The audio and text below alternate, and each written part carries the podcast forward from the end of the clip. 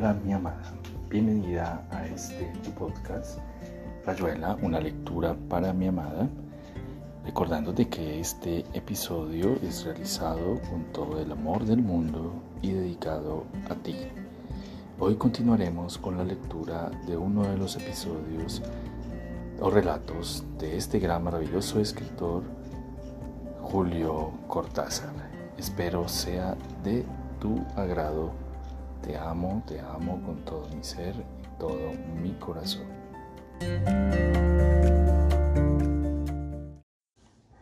Continuamos con la lectura de El examen de Julio Cortázar.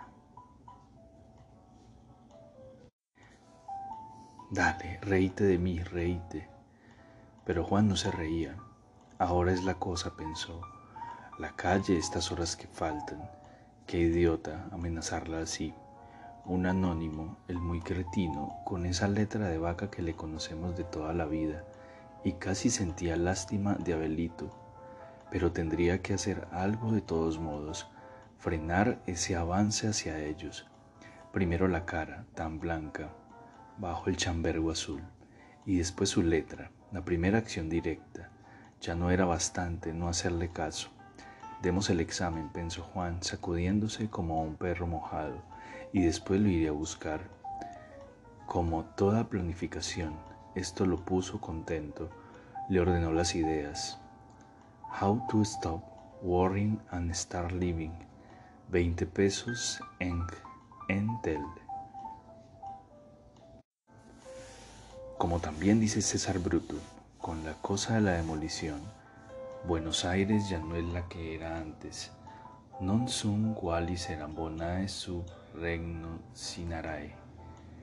Y así ocurrió que el señor Funes, al ver que el taxi los traía por 9 de julio sobre la banda que fue Cerrito, se quedó helado contemplando la fachada posterior del Colón, a la que las, autoridades acababan de plantarle una marquesina por Faire Pendant pero aquí enfrente había un café, dijo. Había, asintió Clara. Un café donde se juntaban los músicos. Ajá. Extraordinario, dijo el señor Funes. ¿Cómo ha cambiado todo en tan poco tiempo? Miraba al fondo de la avenida, el tráfico confuso, la vaga perspectiva entre los bancos de niebla. El taxi patinó al girar por Tucumán y Clara tuvo como una náusea en el instante del deslizamiento. Morirse debe ser parecido, le dijo a Juan. Un cambio como de movimiento. En realidad el movimiento del auto es el mismo, pero cuando hace el trompo la calidad cambia, algo blando y real, como si no tocara el suelo. Lo toca, pero con las ruedas quietas. Justamente eso. El que se muere es como la rueda, quieta y entrando en el nuevo movimiento de su quietud. Papi, son cinco setenta. Vamos, tonta, dijo Juan sacando dinero. Ya está, don Carlos. Me apena que hayas volteado el café, dijo el señor Funes, y que raro parece el colón con esa parte a la vista y... Obsceno, pensó Juan, si ciertas fachadas desnudas de pronto es la pornografía. Se preguntó si ese tipo de la escalinata no sería, pero claro que era. En realidad vengo por deber profesional, dijo el cronista, algo confuso. Pero es estupendo. No, ¿qué va a hacer? Tenemos un trabajo de mil... Y saludó al señor Funes a quien no conocía, mientras guiñaba un ojo a Clara. Che, es emocionante ir al palco. Yo el colón lo conozco como a la carne de vaca de todas partes salvo el lomo. Buen chiste. Ganadero, dijo Clara mirando a la gente del foyer, las caras blancas, caras grises, caruchas, carotas, caretas, caronas, viendo escotes, carteras, apreciadas con rápido juicio, porque amaba las carteras bonitas, viendo luces y a un señor Rengo que subía lentísimo la escalera con esa suave irrealidad que da el silencio de las alfombras oyendo el cloqueo de los grupos ya compuestos, los palcos prefabricados que subían a meterse en su envase. Entonces, por primera vez con violencia, con terror, el examen. Sujetó el brazo de Juan, apretándose tontamente contra él. Oía al cronista explicando al señor Funes que el diario llevaba ya dos boletines extra y que otro saldría a las cuatro. El diario quiere pulsar el clima de los distintos sectores de la población. Y era tan cómico oírlo al cronista autocopiando su jerga de redacción. Y en razón de mi cultura artística, me ha encomendado pegarle una balconeada a este concierto. Pero para eso debías irte al paraíso, dijo Juan. Vos sabes muy bien que las noticias sobre el paraíso están todas fabricadas en la tierra. Buen chiste. Tu diario y sus encuestas me parecen bastante idiotas, dijo Juan. ¿Qué querés? A la gente ya no le basta que las cosas ocurran, solo ocurren realmente en el minuto en el que, en que las leen en la quinta o la sexta. ¿Y usted cree que hay pánico? Preguntó el señor Funes, que lo creía. Bueno, pánico es mucha palabra. Lo que hay es extrañeza y nadie acepta otra cosa que las mentiras, con lo cual los comunicados del gobierno alcanzan un éxito prodigioso. The Yellow Press meets the Yellow Nines, se burló Juan. Ojo que están llamando. El palco era el balcón sobre la derecha. En la platea, ya era enteramente ocupada, había un conversar presuroso, como agotando las noticias antes de que se apagaran las luces. Sentada junto a Juan, adelante, Clara oyó a su padre interrogar impacientemente al cronista, que no parecía nada dispuesto a referirse a su trabajo y a sus noticias. Conviene ser discreto, decía. No se gana nada con lanzar hipótesis que los resultados de los análisis y los peritajes desmentirán. Análisis, decía el señor Funes. Sí, claro. En el diario estaban analizando la niebla. Todavía no se conocen los resultados. Analizando la niebla. Analizando la niebla, sí, señor. Juan acarició el pelo de Clara, que estaba muy bonita. ¿Querés que te deje ver la joya de las grandes noches? Sí, dijo ella como recordando de golpe. Sí, pronto, antes de que se apague. Juan se quitó los anteojos y los sostuvo delicadamente a la altura del pecho. Inclinándose, Clara miró el reflejo en los cristales. La lucena, reducida a una doble moneda de oro, brillaba con ojos amarillos, taraciados, menudísimas puntillas de luces. Los ojos de Balzac, dijo Juan. Polvillo de oro, ¿te acordás? Ya no sé quién lo dice. Y los ojos de aquel personaje de Feliberto Hernández, dijo Clara creo que un acomodador de cine que echaba luz por los ojos. A Dreadful Trade, camarada. Mira, mira, se apagan. Los ojos se esfumaban sin cerrarse, y en lugar de la luz surgía la forma de la bóveda de la sala, un discurso rosado donde las pupilas, opacas ahora, pero todavía presentes, parecían mirar su propia contemplación como los ojos de los Bodhisattvas enajenados. Juan gozó del paralelismo descendente de las luces y los murmullos. Se apagan las voces, pensó.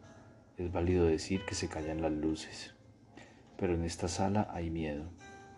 Tosían en lo alto, restallaban toses secas, molestas. Pronto se estarían ahogando de calor ya ahora está desagradable, como no entre la niebla. ¿Quién toca, che? dijo el cronista. Ojalá toque algo de Borodín. Ya es un progreso. Desde que te pescamos con Eric Coates, dijo Juan, ahí lo tenés. Bailando sabio y antiguo como Homero y como el precisado del báculo y Lazarillo. Un caso único de devoción mística, dijo el señor Funes. Traían al ciego entre dos empleados de librea y peluca. El artista sujetaba con fuerza el violín y avanzaban a pasos breves que en la escena parecían saltitos de baile. El pianista acompañante entró detrás, corpulento, siguió derecho al piano y se puso a acomodar las partituras mientras el artista quedaba en el sitio justo. Tal vez había una marca de tiza en el suelo para que los empleados no se equivocaran, y saludaba, inclinándose gravemente. Después sacudía la cabeza como husmeando a su alrededor, satisfecho de que los empleados se hubieran ido dejándolo solo. Qué macana, dijo el cronista entre dos aplausos. Yo creía que era un pianista. Avisa, vos también, dijo Juan rabioso. El violín es un instrumento noble, dijo el señor Funes. Habla como la peor, no es nada de Andrés, pensó el cronista. Ahora va a decir que es el instrumento que más se parece a la voz humana. Del palco de al lado llega un susurro. La censura, pero la censura no va a arreglar las cosas. Alguien seguía aplaudiendo pertinacia. Desde las galerías le chistaron. Se hizo un gran silencio y el violín subió al mentón del artista y se oyeron como frotamientos de insecto mientras afinaba, inclinando un poco hacia el sitio del pianista. El gran grillo de madera, pensó Juan, el duro bicho implacable, la llave de los cantos. Buscó una mano de Clara y sus palmas húmedas se tocaron, con una pequeña angustia local, de no más allá de las muñecas. El pianista se había levantado y reclamaba el total silencio con una imperturbable inmovilidad. El maestro, dijo con fuerte acento balcánico, deberá descansar entre tiempo y tiempo de la sonata Kreutzer, porque el delicado estado de su salud ya aplaudían en lo alto y no se oyó el final. Pero, ¿por qué carajo aplauden? dijo el cronista al oído de Juan porque nacieron para eso, dijo Juan. Unos hacen las cosas y los otros las aplauden, y esto se llama cultura musical. No te hagas el zoilo eh, de 025, dijo Clara, basta de rabiar contra los demás. Silencio, mandó el señor Fones, en quien la emoción era visible. Se sonó fuertemente tapando a su alrededor el comienzo de la sonata. Clara tenía los ojos cerrados y Juan hubiera querido decirle, vengativo, que era un Giorgione de 0,95, pero la música lo ganó. Quería pensar, hacerse fuerte en su rápida cólera contra ese carnerismo histérico del aplauso. En vez, se abandonó a los ritmos, al sonido un poco seco y como escolar del ciego. Entornando los ojos, vio reducirse la flaca figura del artista a una silueta a la tinta, un muñeco de bruscos sobresaltos, con el pelo blanco agitado por un viento repentino. Tenía algo de chivo emisario, de camino al Gólgota. De sus manos estaban saliendo todos los pecados del mundo, maligno el canto inútilmente hermoso, y eso nacía de un mundo de tiniebla, como todas las voces que importan, y caía en una sala falsamente oscuras, llena de reflejos furtivos, lamparillas de seguridad, tornasol de joyas, murmullos.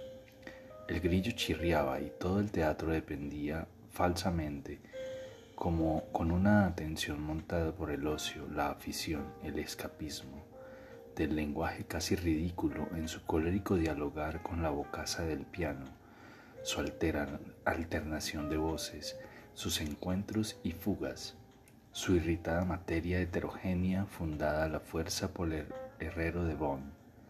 Un ciego tocando a un sordo, pensó Juan. Que después te vengan a hablar de alegorías. Los aplausos cayeron como una lluvia de arena y la luz se encendió de golpe casi con la última arcada. Pero es absurdo, dijo Clara. Comprendo que esté muy viejo, pero un intervalo entre tiempo y tiempo mata toda unidad. Lo sentarán en un rincón y le harán aire con la toalla, dijo el cronista, viendo cómo los empleados de peluca se llevaban al artista. El acompañante se quedó en su lugar y como la gente seguía aplaudiendo, se puso a saludar, a veces desde el piano, a veces de pie y adelantándose al proscenio. Hace de nombre profano de Jehová, dijo Juan, mirando a una pelirroja de la platea que se untaba la boca. Te estás aburriendo, le dijo Clara. Sí. Bueno, lo mismo sería en casa. Tal vez peor, la forma más abyecta del hastío es la que lo agarra uno en pijama. Ya entonces no hay salvación. ¿Fumas cronista? Se fueron de ronda, mirando a las mujeres con el tono confortable de los intervalos. Los grupos, en el foyer y en el salón de los espejos, tenían un aire más deliberado que otras veces, y no era del concierto que se hablaba. Practica tus observaciones, sugirió Juan. Te puedo ayudar, diciéndole, por ejemplo, a esa señora que acaba de caerse la torre de los ingleses. Vos te vas al paraíso y calculas el tiempo de llegada de la noticia. Macana, la cosa es seria, decía el cronista, mirando a las adolescentes. De aquí tengo que irme a los barrios, no sé si elegir la boca o mataderos, que son buenas orejas de Dionisio. Lo malo es que me dura el cansancio de anoche y la fajina que me espera. ¿Por qué seguís en el diario? Porque no encuentro otra cosa mejor. Cualquier cosa es mejor que el diario. No te creas, dijo el cronista mirando el suelo. A veces te ligas un concierto o sos de los pocos que ven el cadáver de la viuda. ¿A vos te parece que aquí hay pánico? No, dijo Juan mirando los grupos, descubriéndose flaco y despeinado en un espejo. Son los romanos viendo entrar a los bárbaros, con la diferencia de que no se ve entrar a nadie. Fíjate que la ciencia, al mostrarnos que las peores muertes son las invisibles, nos ha curado de muchos miedos físicos. Se puede concebir a un hombre de nuestros días que tiemble ante un ramo de flores, por un miedo metafísico, por aquello de lo bello, primer grado de lo terrible. Y apenas se aflija cuando una fortaleza volante le raja su melenita por la cabeza. Qué atrasado, dijo el cronista, melinita, fortaleza volante, va. Menos mal que me dejas el ramo de flores, dijo Juan, y se volvieron al palco cuando ya el artista, que había aparecido solo y repentinamente antes de que apagaran las luces, iniciaba el lento. Juan traía mentas para Clara que había atendido mansamente su padre, empezando a fijarse más y más en las agujas del reloj pulsera. ¿A qué horas iremos? A la salida de aquí, dijo Juan. Tomamos un café con leche en el bar de Viamonte. Empezará tarde, como siempre. Sí, no importa. Charlaremos con Andrés, dijo Clara. Me dijo que iba a ir. La luz de una linterna anduvo por el piso del palco. Juan sintió que le alcanzaban un papel. El acomodador salió y lo oyeron que tropezaba al entrar en el palco de al lado. Alguien chistó. Clara puso la cara contra la felpa del antepecho y olió fuertemente. La música era hiriente, pero a la vez con algo de bobo de Cansado, del libro de texto para conservatorio. La fértil llanura del Nilo proporcionaba a los egipcios grandes cosechas de trigo y las épocas de creciente y estiaje del ancho río. Y el programa era para el jueves siguiente, tres conciertos para piano, orquesta, platea, 18 pesos. Directamente a casa, dijeron en el palco de al lado. Concluía el movimiento y cuando saltaban como fritura los primeros aplausos, el ciego alzó el arco conminativamente y se tiró a fondo en el alegro. Hasta el pianista parecía algo azorado. Ahora los dos estaban tocando muy bien. En la sala se creó ese fluido que más tarde desaparece para dar lugar a la palabra éxito, y casi nadie tosía. Cuando acabó la sonata, mucha gente estaba de pie en las plateas y desde el paraíso bajó un rugido estridente, como si una polilla pudiese rugir o un rayador. El señor Funes aplaudía por los cuatro y hasta Clara estaba conmovida y la ceguera del artista se le apareció como una calidad inmediata. Era como su ceguera un atisbo del mundo sonoro donde el ciego se movía a pequeños saltos, con su grillo, su pequeño ataúd barnizado, su linda momia cantora, vaticinando. Ahora el artista acababa de saludar y ya con los dos empleados de peluca a su lado, y salía pero deteniéndose a cada metro, girando el busto hacia la sala, hacia el piano, haciendo vagos gestos de contento, rechazando de pronto las manos solícitas de los dos empleados. Un señor de frac vino por la izquierda, dio unas instrucciones a los empleados y estos tomaron con más firmeza al artista y se lo fueron llevando, con el señor a la retaguardia y el pianista que había guardado las partituras en una cartera reluciente y andaba sin mirar a nadie. Venía a fumar, invitó Juan a Clara, que seguía con la nariz perdida en, la felpa. Sentí, dijo ella, obligándolo a oler, sentí. Huele vagamente a podrido y a salicilato. Debe ser lo que llaman el olor del tiempo, dijo Clara, con un, con un chucho. Ah, es fascinante. Qué bien quedaba Beethoven con esta felpa. Y nosotros, dijo Juan, bajando la voz, nosotros los del palco, afuera se encontraron con Pincho López Morales, técnico de hot jazz y poesía de Javier Villaurrutia. Pincho les informó que el artista acababa de sufrir un desfallecimiento y que tal vez se suspendiera el resto del concierto. El cronista se había mezclado con la gente del foyer. En la zona inmediata a uno de los guardarropas, el señor Funes se fue en busca para, en busca para comentar las noticias. Pinchó estaba preocupado por el problema de cómo llenar las dos horas vacías hasta el primer copetín vespertino. Salí a la calle con este sol. Vos comprendes. Si no hay sol, dijo Clara. Lo inventas para, para rabiarle encima. No has cambiado, Pincho. Sos el egoísmo con raya al costado. Mira, es con discípula querida. Yo no le deseo mal al artista, pero tampoco es justo que le desacomoden a uno así los programas. Todo es planificación. Como bien sabes, estas dos horas son un agujero en la pared. Si miro por él, ¿qué veré? la calle Libertad Corrientes, el mundo ancho y ajeno. Por lo menos las paredes sirven para interponer cuadros entre esto y aquello. Y aquí termina Rayuela, una lectura para mi amada. Espero eh, esta lectura haya sido de tu agrado. Recuerda que te amo, te amo con todo mi ser y todo mi corazón. Te amo.